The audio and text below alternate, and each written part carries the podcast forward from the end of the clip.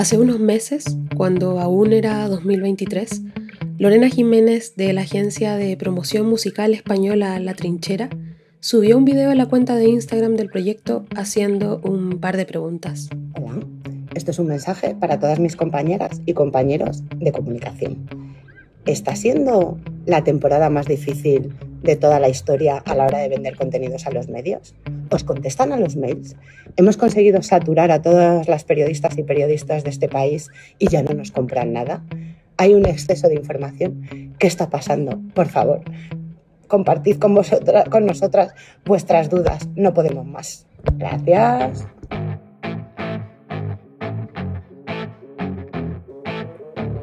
La Trinchera es una agencia española pero sus preguntas son las que personas que se dedican a la promoción de la música en Chile también se hacen. ¿Dónde se promociona la música hoy día? ¿Qué está pasando con los medios y sus trabajadores y trabajadoras? Lorena pidió respuestas y ellas generosamente comenzaron a llegar en los comentarios de su publicación. Periodistas de medios dedicados a la música de diferentes lugares de ese país y otros profesionales de la cadena también comenzaron a explicar las condiciones de sus trabajos. Y leyéndoles, vi que se parecían mucho a lo que generalmente quienes escriben sobre música en Chile indican con frustración y tristeza.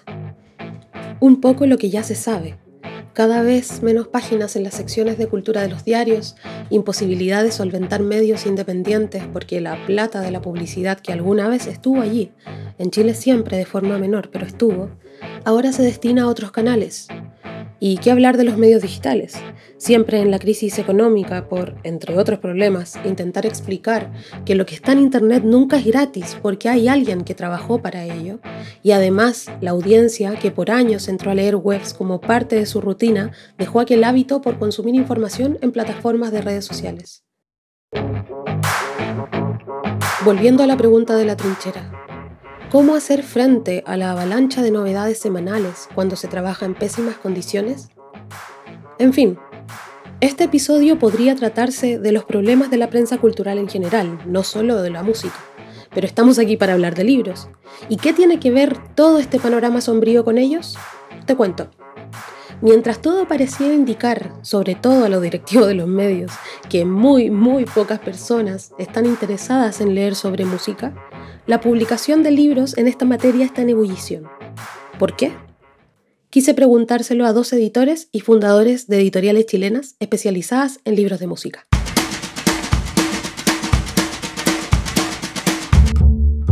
Esto es Ojo en Tinta, el podcast. Libros para salvar al mundo. Conduce este capítulo la periodista Javiera Tapia.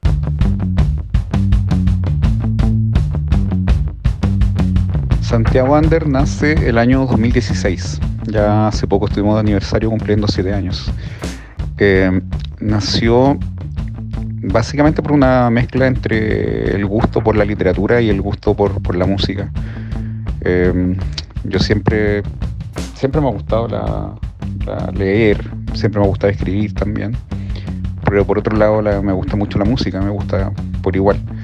Eh, y en Chile no había muchos libros de música y los pocos que habían eran básicamente sobre los mismos temas, sobre la misma banda, eh, que está muy bien que existan, pero no, pero había todo un, sector, un, rango de música que a mí me gustaba mucho, que me interesaba mucho y que nadie la había llevado al mundo editorial. Me refiero al rock alternativo, al rock underground, al, al punk. Eh, que hasta ese momento nadie se le había tomado el trabajo de, transformar sus historias en, dejar un registro editorial de, su historia ni, de su importancia. Eh, el primer libro de música que hicimos fue sobre la banda Políticos Muertos, que es una banda que a mí me gusta mucho y una mezcla de material gráfico que ellos tenían eh, desde el año 1987 en adelante, que, es cuando la banda empieza. Una banda que ya tiene más de 35 años. Em, y, también de sus letras, que yo siempre fui muy admirador de, las letras que escribía su vocalista Francisco Mallea. Y un día le, propuse directamente hacer este libro. Y, le gustó la idea y lo hicimos y de ahí en adelante ya nunca nos, detuvimos. Una vez que la editorial nace como la idea, busqué con quién, pudiera acompañar, acompañarme en esto.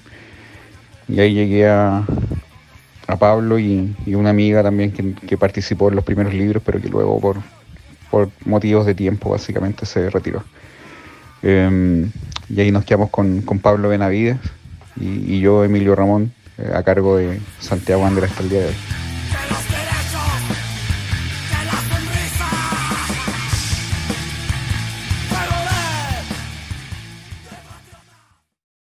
Quien habla es Emilio Vilches, también conocido como Emilio Ramón, uno de los fundadores de Santiago Ander. La historia de Matías Hinojosa es diferente. Su editorial, la reciente Club de Fans, nació en 2021 a partir de otro proyecto, su disquería. Club de Fans nace en 2019 eh, como una disquería. Eh, es una iniciativa que comienzo con mi esposa, Camila, y, parte, hacemos un viaje y se nos ocurre traer eh, algunos discos para empezar a, moverlos por Instagram. Y en ese viaje traemos 20 discos. Y la iniciativa resulta bien. Después empezamos a buscar otras maneras para abastecer la tienda de discos. Comenzamos a vender discos eh, nuevos y usados. Y, desde el comienzo tuvo un enfoque eh, principalmente eh, alternativo. Entonces, yo en paralelo seguía con mi trabajo, yo soy periodista y me dedicaba a la edición, trabajaba en, en, Weathers como asistente del editor.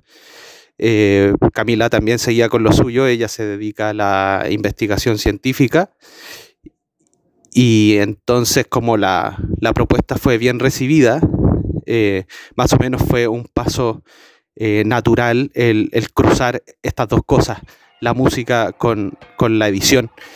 Y en el 2021 em, se nos ocurre empezar eh, a publicar libros de música. Y el primer proyecto que desarrollamos es el, al estilo pánico, la biografía de del grupo Pánico que realizó Marisol García. Y ya después de eso empezamos a adquirir derechos de traducción de, algunos títulos.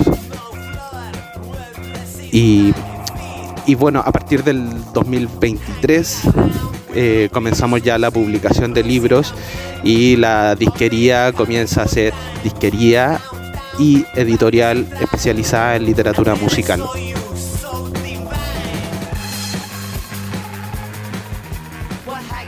¿Qué es lo que hace que alguien en Chile, en 2024, se embarque en la edición de libros de música? La respuesta no nos debiera sorprender tanto, y se resume en una palabra, entusiasmo. Bueno, lo que impulsó la, creación de la editorial eh, se debe a varias razones.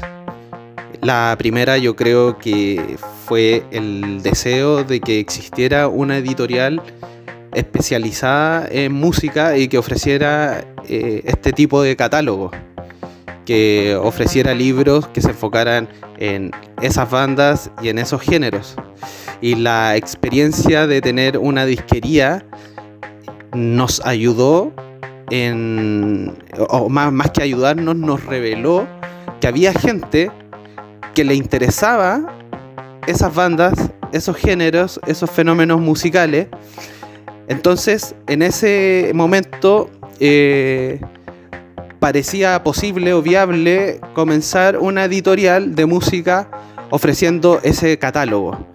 Eh, por otro lado, yo eh, me, dedico a la edición, me, dedicaba a la edición cuando comenzamos la, disquería, entonces ya de alguna manera conocía el proceso de realización de un libro. Y por otra parte, y quizá esta sea la más, la más relevante y el impulso principal, es que nos resulta entretenido. Resulta entretenido hacer libros y es entretenido también hacer libros sobre estos temas. Y como sabíamos que había afuera también otro grupo de personas que le interesaban estos temas, nos preguntábamos por qué no hacerlo. Pero, ¿qué es lo que entregan a la conversación los libros sobre música? Pensando en que estamos en una época en la que el periodismo musical tal como lo conocíamos está en crisis y desde diferentes lugares dicen que la gente ya no quiere leer sobre música porque no necesita intermediarios. Les pregunto sobre esto a Emilio y Matías. Bueno, creo que hay, hay personas que, que, ya, claro, no necesitan quizás que les recomienden un disco, como se hacía antes en la revista, no sé, porque había una, sección donde estaba el crítico musical. Eh, personajes como, no sé, por Lester Banks, por ejemplo, hoy en día son un poco difíciles de, de asociarlos a, algún, a alguien que exista. Ya no existe ese tipo de, de, crítico de, de música pero sí hay un montón de otras perspectivas como desde para publicar música. Eh, por ejemplo, están todos estos tipos que, hacen estudios sobre la, desde las teorías culturales, eh, Simon Reynolds, eh, que, que ven como los aportes de la música en, distintas, en distintos ámbitos, no solamente el, disco. o, o quién lo hizo, sino que bueno, los estudios culturales mezclan un montón de cosas, hasta la antropología está metida ahí. Eh, entonces depende mucho también del tipo de libro. También está la, no sé, hay, biografías de música que son muy interesantes de, ver porque hay bandas que no, tienen un documental, que tampoco tienen mucho acceso a, ver entrevistas. Entonces, para uno que es fan, eh, el libro es como la opción que, que puede reunir todo eso. Eh, entonces, claro, hay una, desvalorización de la crítica inmediata, por ejemplo, de, música. Ya, bueno, todavía hay medios importantes que, siguen haciendo recomendaciones de disco, etcétera, o comentarios de disco.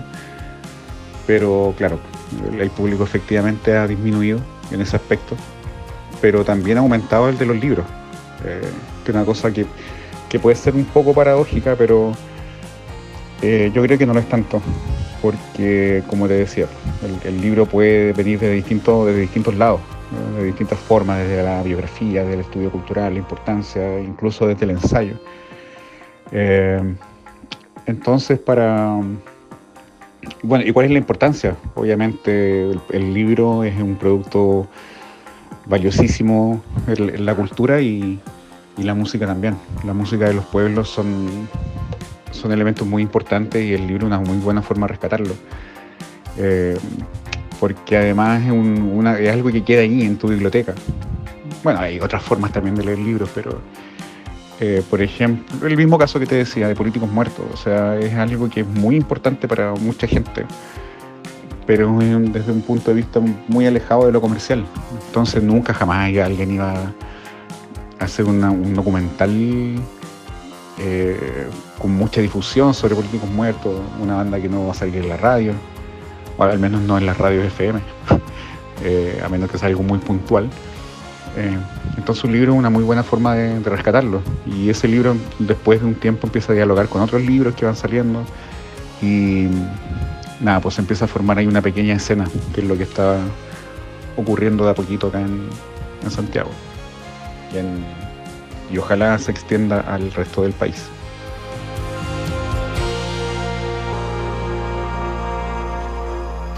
¿Qué es lo que entregan a la conversación los libros de música? En primer lugar, pienso que los libros de música permiten conocer en mayor profundidad eh, esta manifestación artística. Aportan información, matices, puntos de vista. Yo considero, por ejemplo, que la música ocupa un puesto de relevancia para las personas respecto de otras expresiones. Eh, con esto quiero, quiero decir que, por ejemplo, no a todo el mundo le gustan las artes visuales. De hecho, a muy poca gente le interesan las artes visuales. Pasa lo mismo con la poesía y en una menor medida con el cine. Pero a todos les gusta al menos una canción. Todos tienen una banda favorita, una canción que asocian algún recuerdo, por ejemplo. Es decir, las personas tenemos un vínculo especial con la música. Y la literatura musical vendría a aportar en el entendimiento de este vínculo. Es por eso también que hay personas que leen libros de música a pesar de que no les gusta la literatura en general. Pasa con la literatura musical que despierta el interés de personas que normalmente no leen. Por otro lado, en la actualidad se habla de una crisis de la crítica musical, de que ya no son necesarios los intermediarios, y eso es cierto.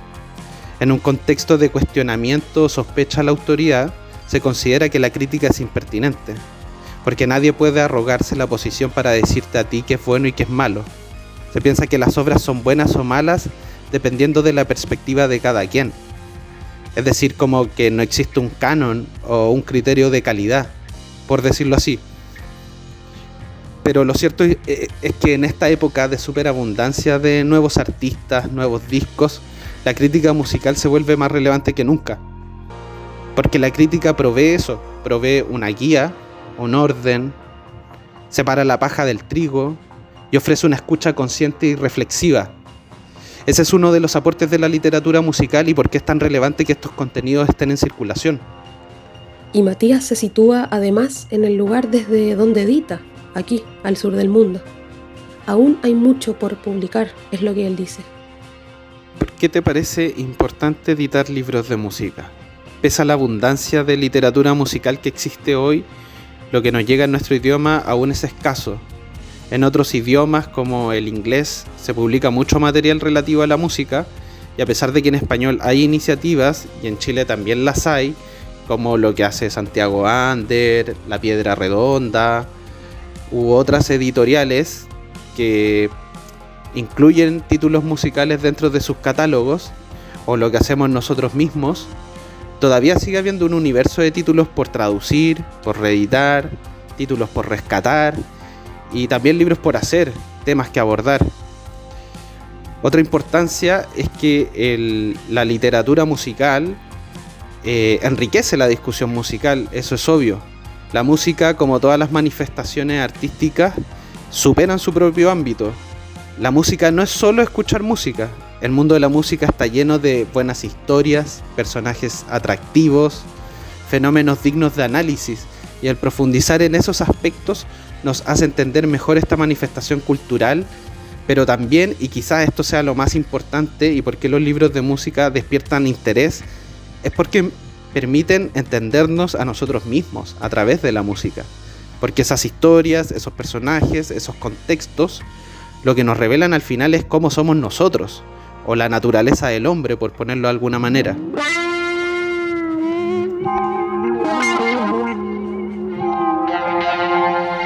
Este episodio comenzó siendo un guion escrito por una periodista que pese a no llevar muchos años de carrera, está cansada y muchos días angustiada por ver las condiciones de trabajo propias y de sus compañeros y compañeras. Esa periodista soy yo, claro, que estudié periodismo porque amaba las revistas y cuando por fin podía trabajar en ellas estaban dejando de existir.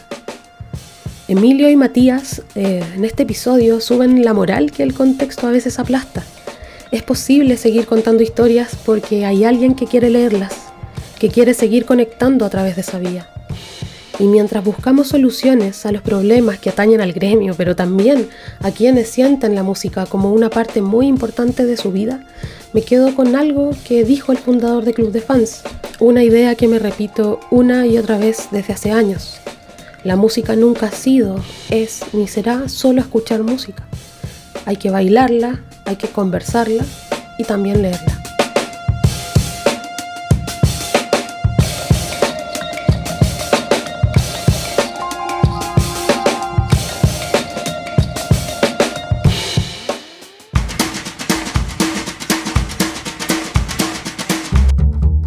Esto fue Ojo en Tinta. Libros para salvar al mundo. Un proyecto financiado por el Fondo del Libro y la Lectura del Ministerio de las Culturas, las Artes y el Patrimonio de Chile, convocatoria 2022. Puedes encontrar todos los capítulos en Spotify, en YouTube y en www.ojoentinta.com. Sigue a Ojo en Tinta en Facebook, Twitter e Instagram y cuéntanos de tus lecturas para salvar el mundo.